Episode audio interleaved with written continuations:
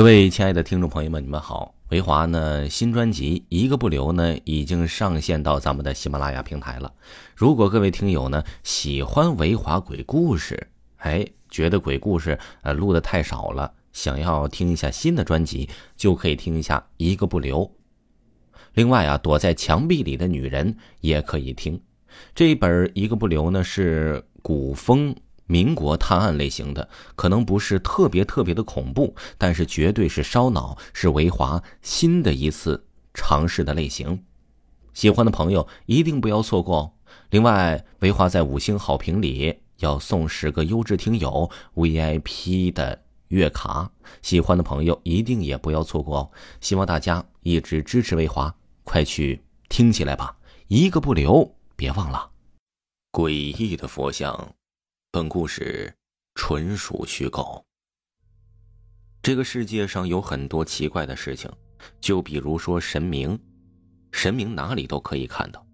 当然，我并不是指的是真的声音，而是那些在寺庙之中做供奉的佛像，甚至是家里的雕塑。那些原本看起来不起眼的神像，有些时候在你看着它的时候，你会觉得很奇怪。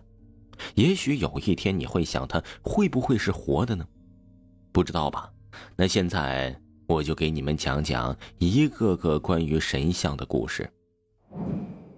小坤在四川内江的一个小县城，不大，山多，而在这些山里有一座庙宇，不知道多少年了，里面供奉的呢不是观音，不是佛，而是一尊不知道名字的神像。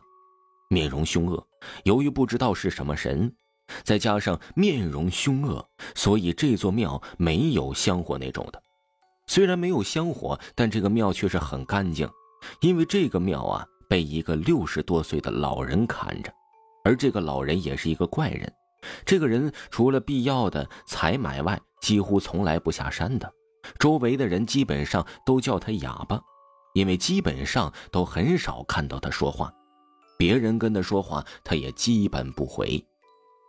小坤呢，也是一个怪人，从小就喜欢住在哑巴在的那个庙里跑，而哑巴也好像很喜欢小坤。在别人面前话很少的他，总是会被小坤缠着他，给他讲各种各样的故事。于是小坤就讲了这样的一个事儿：在九十年代初的一天，哑巴和平时一样，在打扫完。庙宇之后就坐在那儿了，庙门口在那抽烟袋呢。而这时有三个人朝庙门的方向走来。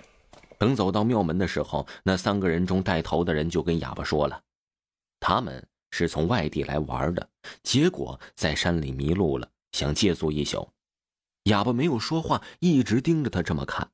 看了一会儿，那三个人中的一个人也开口说道：“他不是坏人。”只是想真的单纯的借宿一晚。哑巴看了看天色不早了，就同意他们的话，让他们进来庙了。而三个人进来庙之后，就到处的观察，好像在找什么似的。而哑巴也只是当做没有看到这样的庙，也不来催他。等他们看够了之后，才叫人到了他们后面住人的地方。到了晚上，由于那座庙呢还没有通电，晚上都是用蜡烛的。而哑巴担心那三个人不习惯，所以打算就把自己平时用的手电去送给了那三个人。而当哑巴到了那三个人住的房间的时候，却没有看到蜡烛的光，觉得是那三个人睡了。正要转身的时候啊，突然哑巴感觉被人用什么东西狠狠地打了一下，晕了过去。等哑巴醒来的时候，发现自己被绑在了庙宇大殿的柱子上，而前面站的呢，就是今天哑巴收留的那三个人。原来这三个人不知从哪里听到说这个庙里面会有宝藏这样的谣言，于是呢就起了歹心，也就有了今天他们假装在山里面迷路到庙里借宿的这一出了。这三人完全是被宝藏迷了心智。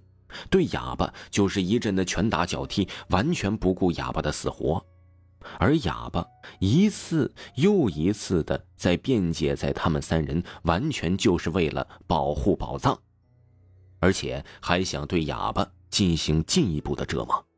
就在哑巴又要晕过去的时候啊，哑巴看到了那三个人的背后有一个高大的黑影，黑影的轮廓很像哑巴供奉了二十多年不知名的神像。之后呢，哑巴就晕了过去。之后等哑巴再次醒来的时候，发现那三个人已经死了。等哑巴看在大殿上平时自己供奉的神像的时候，更加吃惊了。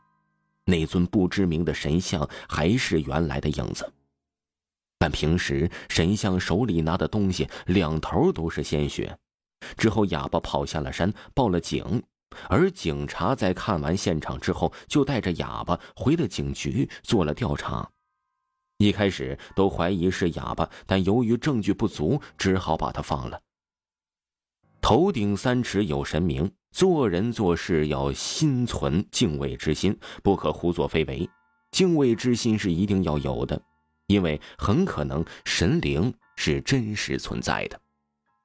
听众朋友，本集播讲完毕，感谢您的收听。